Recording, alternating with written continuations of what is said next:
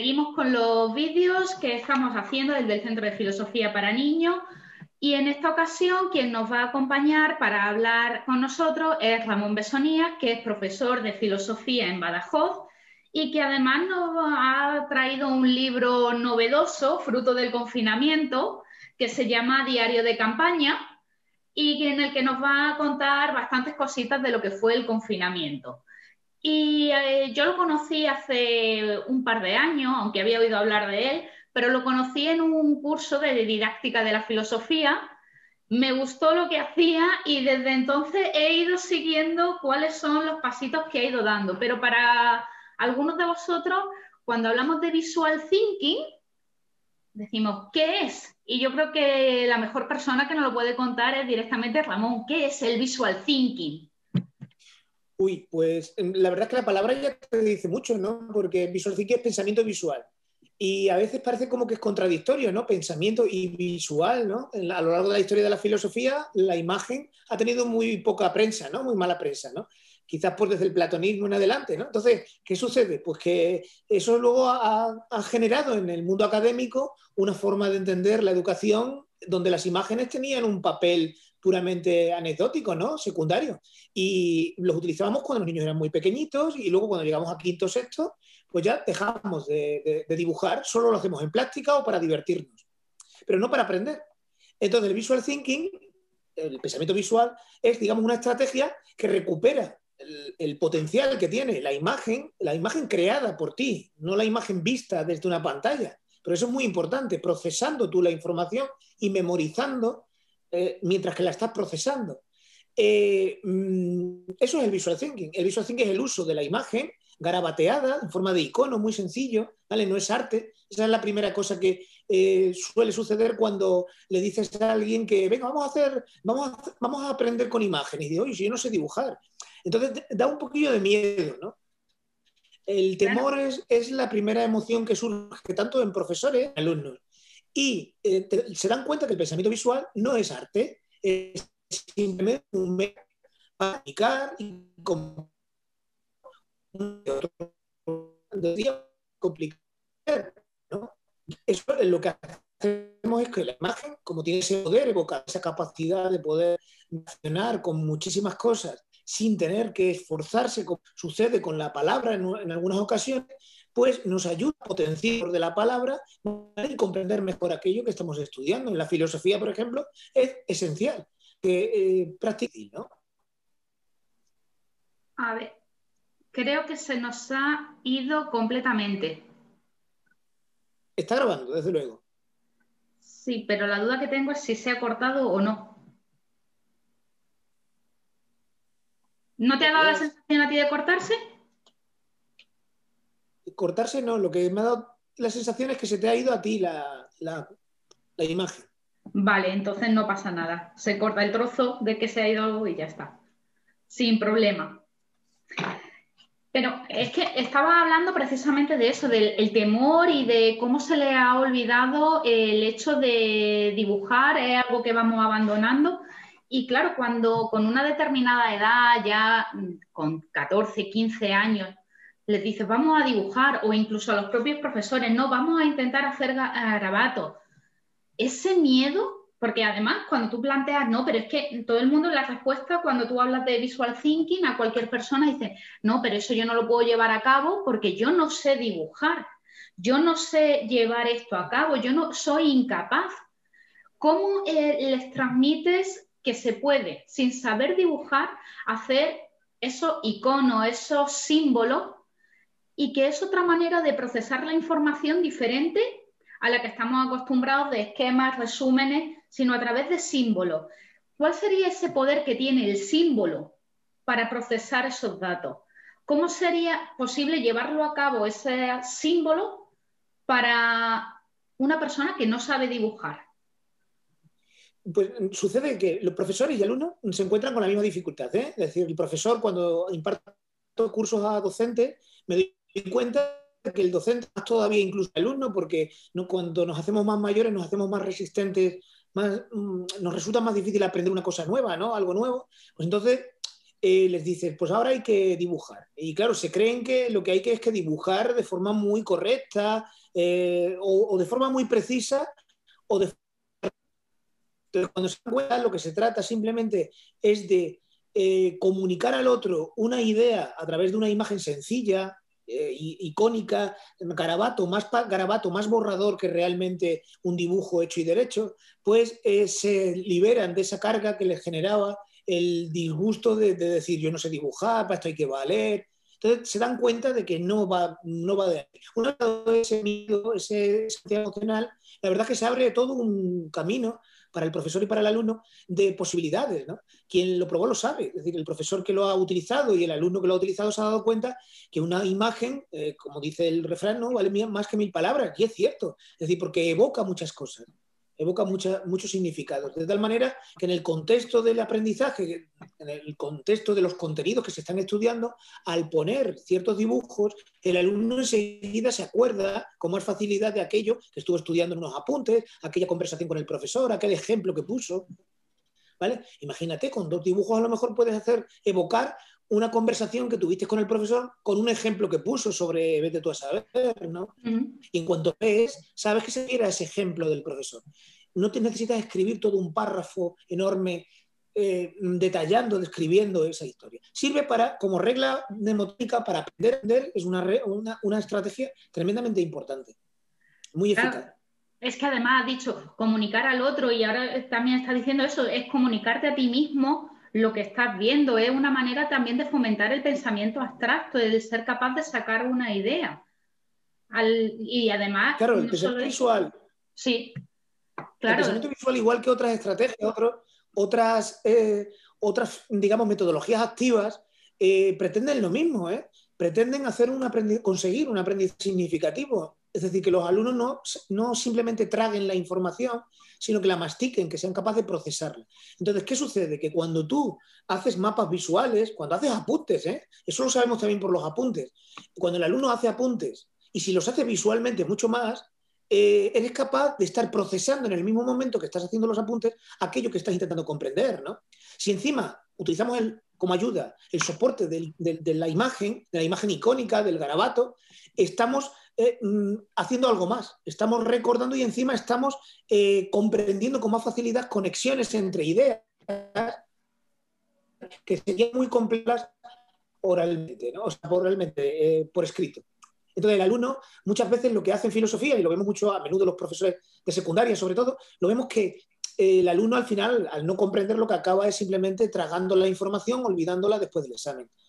Esto, esta estrategia del pensamiento visual lo que hace es darle una herramienta al profesor de filosofía o a cualquier profesor, porque esto es multidisciplinar, eh, mm, que le permita al alumno comprender esa información nueva, que no, que, aquellos conceptos que no entiende porque no están a lo mejor relacionados con algo que, que vive, que son demasiado abstractos, o no comprende las conexiones que hay entre diferentes eh, conceptos o diferentes niveles de, comprensión de, un, de, un, temario, de un contenido. Entonces, esto ayuda muchísimo. Es una herramienta interesante, además de otras cualidades que tiene el pensamiento visual. A la luz de lo que nos estabas comentando, claro, esto no solamente lo podemos aplicar en filosofía, sino que se puede aplicar en muchísimos ámbitos. Sí, claro. De hecho, vamos a ver, el aprendizaje cooperativo, ¿se puede utilizar en cualquier área, nivel? Por, supuesto, en cualquiera, desde la, desde la infantil hasta la universidad, perfectamente. ¿Por qué no utilizar el pensamiento visual? También es una herramienta interesante. Lo que pasa que, fíjate, lo del pensamiento, lo del aprendizaje cooperativo es parecidísimo. La escuela es poco cooperativa, la escuela es una escuela industrial, individual, de nota individual, poco cooperativa.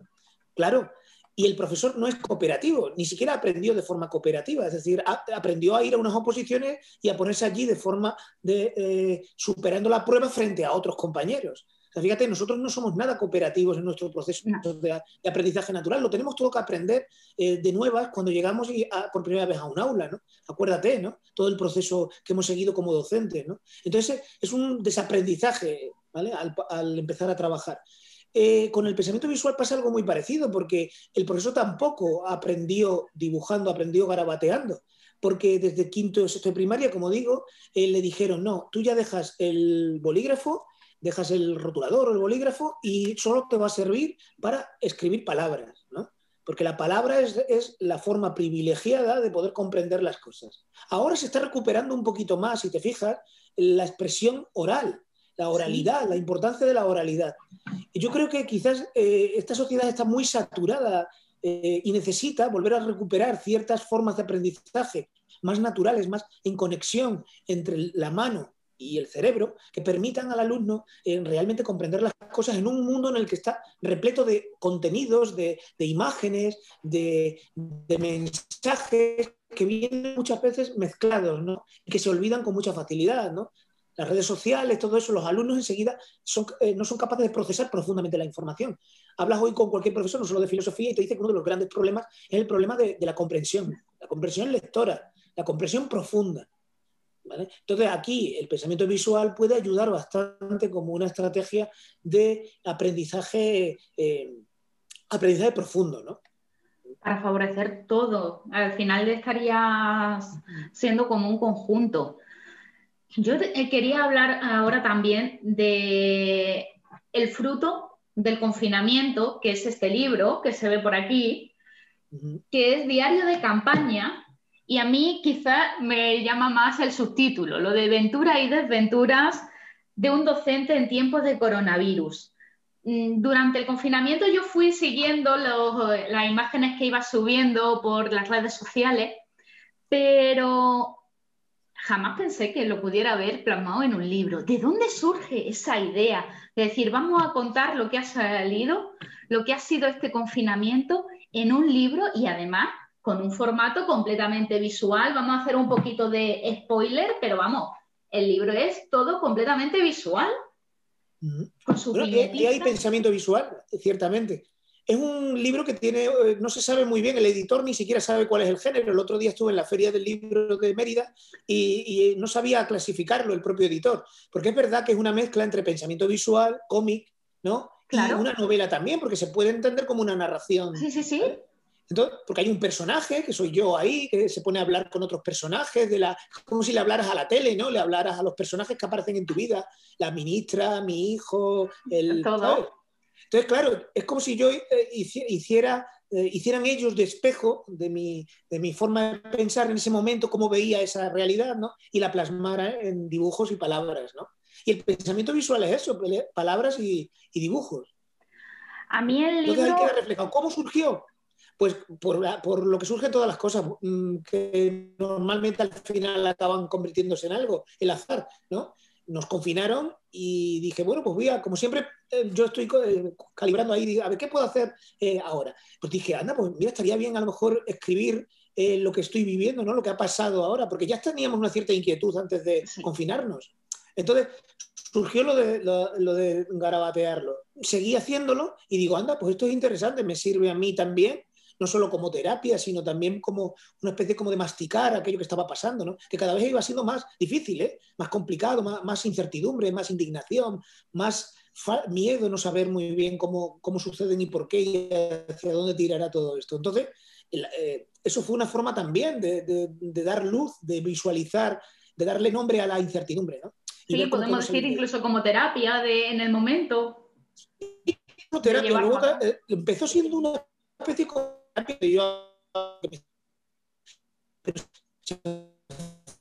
oral, ¿no? Un retrato donde muchos personajes habitaban allí conmigo reflexionando sobre lo que nos estaba pasando. Y, claro, como, en los folletines estos del, siglo XIX, donde los escritores eh, compartían día a día o semana a semana eh, los diferentes capítulos de una novela, ¿no? Sí. Entonces, como Galdós o otros más, ¿no? Pues yo hice algo parecido y hoy en día los folletines no se editan en los, periódicos, se editan donde en las redes sociales, ¿no? Entonces compartí en las redes sociales diariamente todas las viñetas. ¿Y qué pasó? Que me di cuenta de que empatizaban, es decir, que lo que yo ponía allí resulta que no era simplemente una neura de Ramón o algo que pensara Ramón eh, ahí, ¿no? sino que había muchos compañeros docentes y gente que no era docente que se sentía identificado He hablado con algunas personas que no son docentes y tienen hijos o trabajan, yo qué sé, en una panadería y sin embargo eh, esas emociones también estaban ahí. Entonces, al ver que había una empatía, muchos me animaron a decir, Ramón, oye, pues esto se está convirtiendo en un libro. Y entonces me animaron ellos, ¿eh? Ha habido una, especie como de, reflujo ahí de decir, Ramón, esto podría ser interesante. Y nada, fíjate cómo son las cosas, ¿no? Que se convierte en una especie como de los que, los que animan al que escribe son los que verdaderamente hacen que el libro sea posible. Al final ellos deciden. Yo me lo he estado leyendo y a mí me ha encantado, pero a mí mm, me ha hecho reflexionar mucho. Está escrito además en un tono de humor y demás, pero a la vez a mí me parece un libro tremendamente reflexivo y claro, a mí me ha afectado como docente y te hace reflexionar sobre nuestro propio sistema educativo y nuestra manera de hacer las cosas. Entonces, tú has expuesto, mm, me parece de una manera magnífica, las principales dificultades a las que se enfrenta el sistema educativo, los principales problemas que hay tanto en una aula presencial como mucho más, eh, además muchos de ellos incrementados en la distancia, en esa teleeducación que tuvimos en ese momento. ¿Hacia dónde tiene que ir el sistema educativo para que podamos solventar algunos de esos problemas? ¿Cómo tenemos que enfocarlo los docentes? Esa es la, gran pregunta. Sí, primero, hay que reconocer que no podemos tener respuestas individuales, eso está claro. Es decir, si escribimos esa respuesta a lo que tú quieres, me estás preguntando, lo tenemos que hacer juntos. Es decir, eh, tienen que ser todos los que están implicados en el sistema educativo los que verdaderamente lo hagan juntos. En la escuela lo sabemos, ¿no? Si no estamos unidos, muy un centro va a salir adelante muchas veces los problemas que surgen en los centros no surgen eh, por, una cuestión de que, de que los alumnos sean complicados, sino a veces somos los profesores, que no somos capaces de unirnos para encontrar soluciones sencillas. Entonces, la primera cosa que quizás nos ha enseñado el coronavirus ¿no? a los docentes es la gran importancia de estar unidos. Yo, yo recuerdo que cuando nos confinamos, el claustro de mi centro estuvo quizás más unido que todos los años antes de pronto nos veíamos en las redes, veíamos, esto, oye, tengo este problema, ¿sabes? Surgió dentro de la incertidumbre, dentro de esa especie como de comunidad, eh, de, la incertidumbre, se generó una empatía entre nosotros que nos ayudó a, decir, tenemos que estar juntos, ¿no? Quizás ahora al volver se nos olvida y, y esa es una solución, estar juntos, buscar soluciones juntos, ¿no?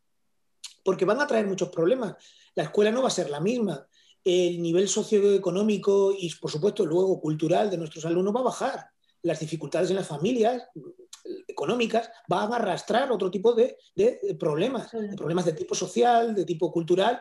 El acceso a la cultura va a ser menor, el interés, la fatiga, el no querer eh, hacer nada, el no tener el entorno social y familiar adecuado. Todo eso lo vamos a notar porque evidentemente las situaciones que viven nuestros alumnos, incluso de clase media, eh, son muy difíciles. ¿no?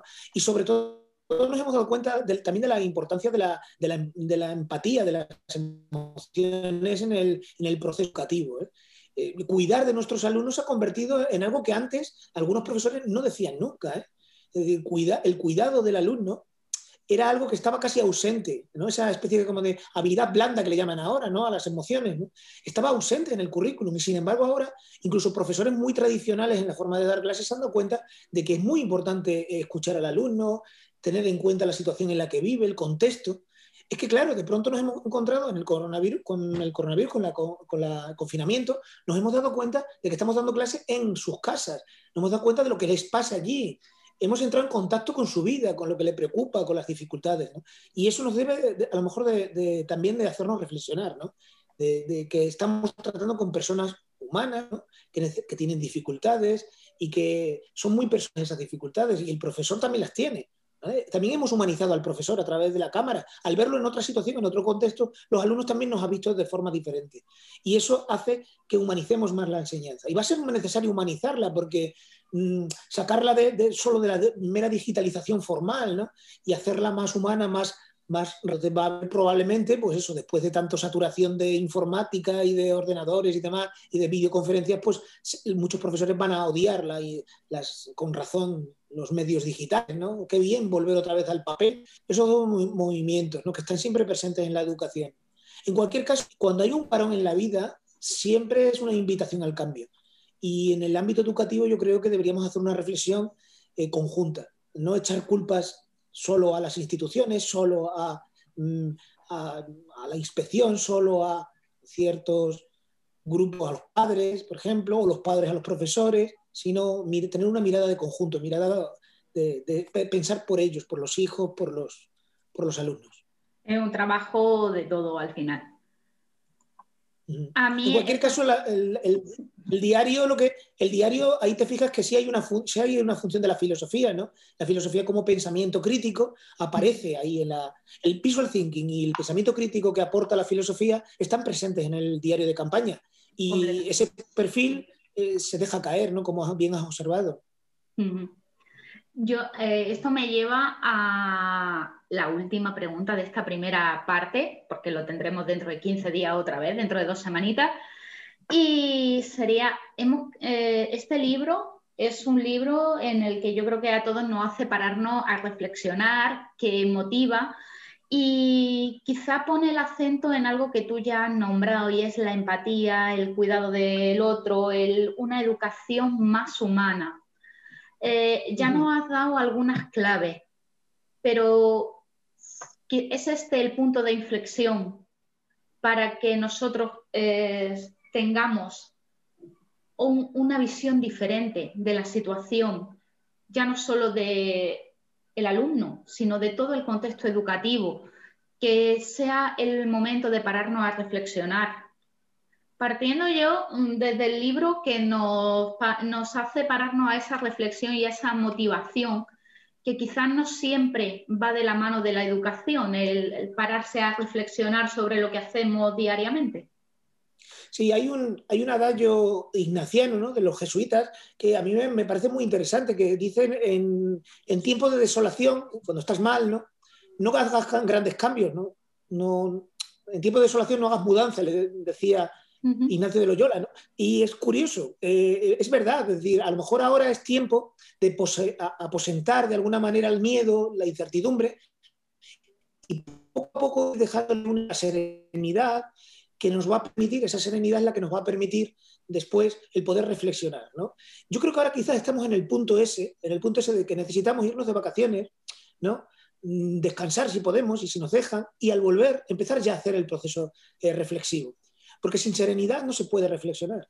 Eso nos lo enseñaron los, filósofos clásicos, ¿no? nos lo enseñaron las escuelas eh, socráticas, ¿no? que era necesaria la serenidad, la paz interior, ¿no? porque si no tenemos serenidad, eh, lo que estamos es encabronado, ah, el gobierno, el no sé qué, entonces empezamos a echar balones fuera y no nos damos cuenta de que el problema lo tenemos que solucionar en el contexto en el que vivimos. ¿no? Yo creo que estamos en ese punto de inflexión, quizás como profesores, pero también como sociedad, ¿no? en la que cuando estemos más serenos al volver en septiembre, veamos qué hemos perdido y qué hemos ganado y, hacia dónde eh, conduce los retos a los que nos vamos a enfrentar a largo plazo. ¿no? Ahí estaría. El otro día, bueno, otro día no, ayer estuve en lo de la Feria del Libro, como te dije, de Mérida, y estuvimos allí algunos profesores y surgió una cosa que ya la dije yo al principio cuando saqué el libro, digo, sería muy interesante el que en los centros educativos o en los CPR, en los centros de formación, se abrieran espacios de reflexión, puede ser a partir del libro. Por ejemplo, este libro podría ser un detonante para luego hablar, luego hablar. Y hacerlo juntos, hacerlo alumnos, familias y docentes.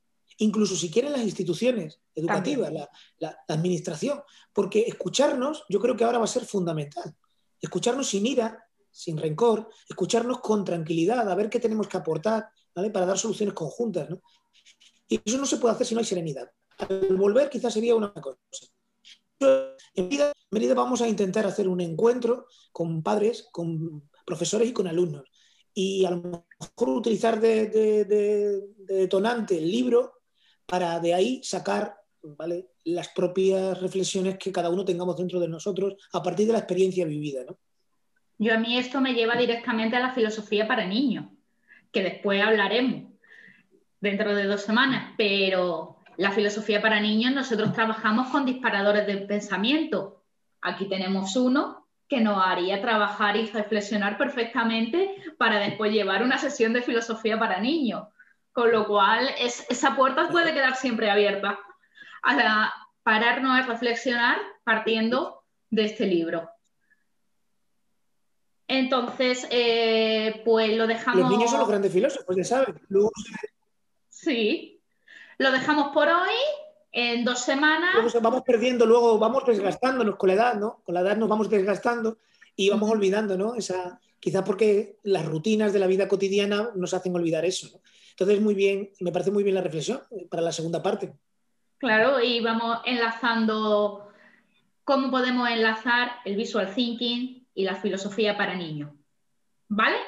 Pues lo dejamos y volvemos dentro de dos semanas.